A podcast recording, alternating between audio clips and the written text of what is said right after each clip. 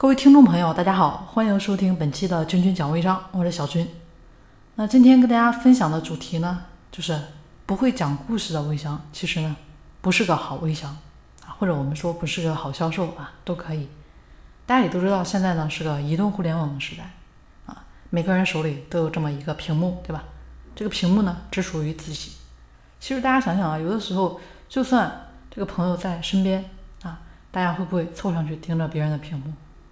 就算有的时候有好的内容想转发啊，其实呢也不会凑上去，对不对啊？其实现在也就是因为这个，大家对隐私的一个重视，或者说啊，不管是谁，再也没有办法命令、要求啊，或者说是阻止别人来收听你想传播的这么一个内容。那其实这个传播的主动权呢，已经把握到这个受众的手里了。那传播者啊。其实更多的是处于被传播的处境，比如说像小军我现在呀，啊，那其实呢也就要求啊增加自己的魅力、吸引力以及自己的一个公信力，让别人呢自愿选择你的东西。那大家考虑到微商目前呢从业者很多，那朋友圈更新的状态呢啊也基础的这个基本上啊都是微商的一些内容，可以看到基本上。广告，嗯，广告化很严重，同质化很严重，对不对？那其实我们在这个互联网的过程中，大家呢就处理这个被选择的状态。如果说不明白这一点啊，大家可能就要出局了。有的时候选择，那有的时候被选择，那么我们该怎么样让别人选择我们呢？在做微商的时候，所以大家要学会讲故事。做一个会分享的微商达人，那这里呢，跟大家啊分享几个小点啊。第一个点呢，就是其实一个你如果说是有故事、有历史的人，这么一个人，其实更容易建立信任啊。这个信任的重要性我就不用说了吧，前面的节目呢也都跟大家说了很多啊。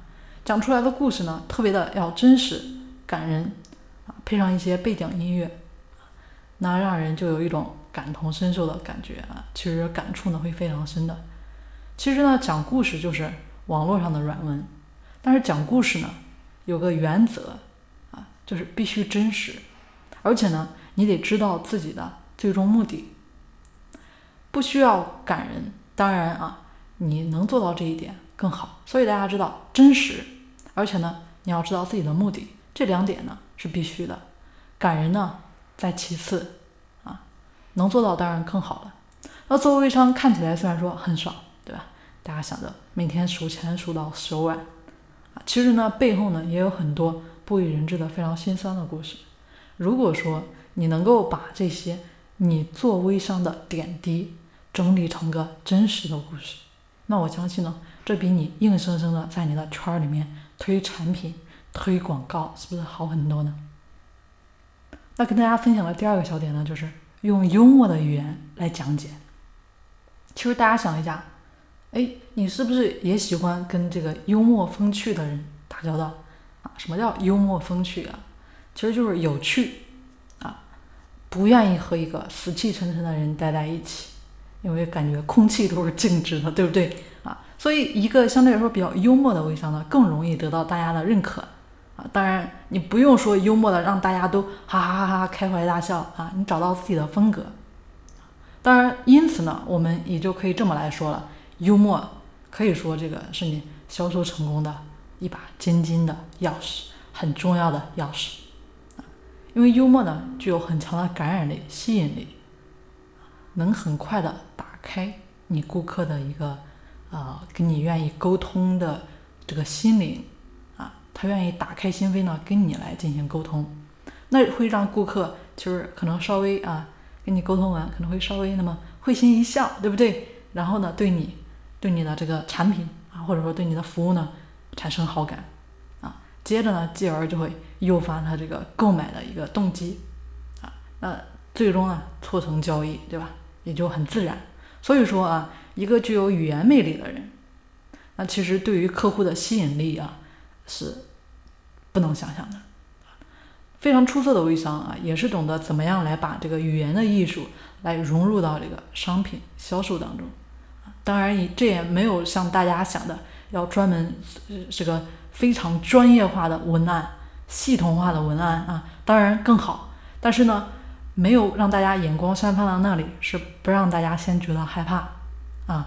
大家呢就先懂得要使用幽默的性的语言，这个要求呢，其实相对大家达成那个专业化、系统化，是不是要容易一点呢？啊，可以这么来说啊，一个成功的微商要培养自己的语言魅力。有了语言魅力呢，其实你也就有了成功的可能。那大家看一下现在呢，互联网其实也给大家讲故事提供了最大的便利性，时间啊、空间这些限制呢都没了，粉碎了，对不对？所以你讲故事的时候就可以耍更多的花样啊，这里就是样式多一点嘛啊。传统的渠道啊，以及传统的这个承载的一个载体，其实局限性呢很大，也就决定了其实它只能容纳广告。这种可怜兮兮的东西，但是呢，在网络上，你呢就可以非常用心的构思你的故事、你的文章、你的图片，甚至说你的视频、音频等等形式啊，以及他们这样的一个组合，让这个故事呢啊精彩纷呈，呈现形式非常多样啊，可以达到什么广告和内容傻傻分不清楚的目的啊，换或者换句话说，就是让你的广告不像广告。实际上呢，现在很多广告啊，跟内容的界限已经开始模糊了，啊，当然你可以理解为有点类似于软文的性质，所以呢，是不是就有人感叹，你以为你看的是内容，对不对？其实呢，你是在看广告啊。但是小军呢，我想说啊，那又怎么样呢？对不对？只要你的微商广告能够输出价值，提供帮助，有趣呢又有用，看的人啊是不会太介意的啊。这也是前面跟大家说的，其实大家呢不介意你发广告，只是介意你发广告的这个形式啊。你在发广告的时候，能给对方传递那么一点价值啊，其实呢大家也不会反感了。好了，今天呢就跟大家聊到这里啊，希望大家呢能够有所启发。当然啊，也欢迎大家订阅我们的节目。好了，今天就跟大家聊到这里，我们下期节目见啦。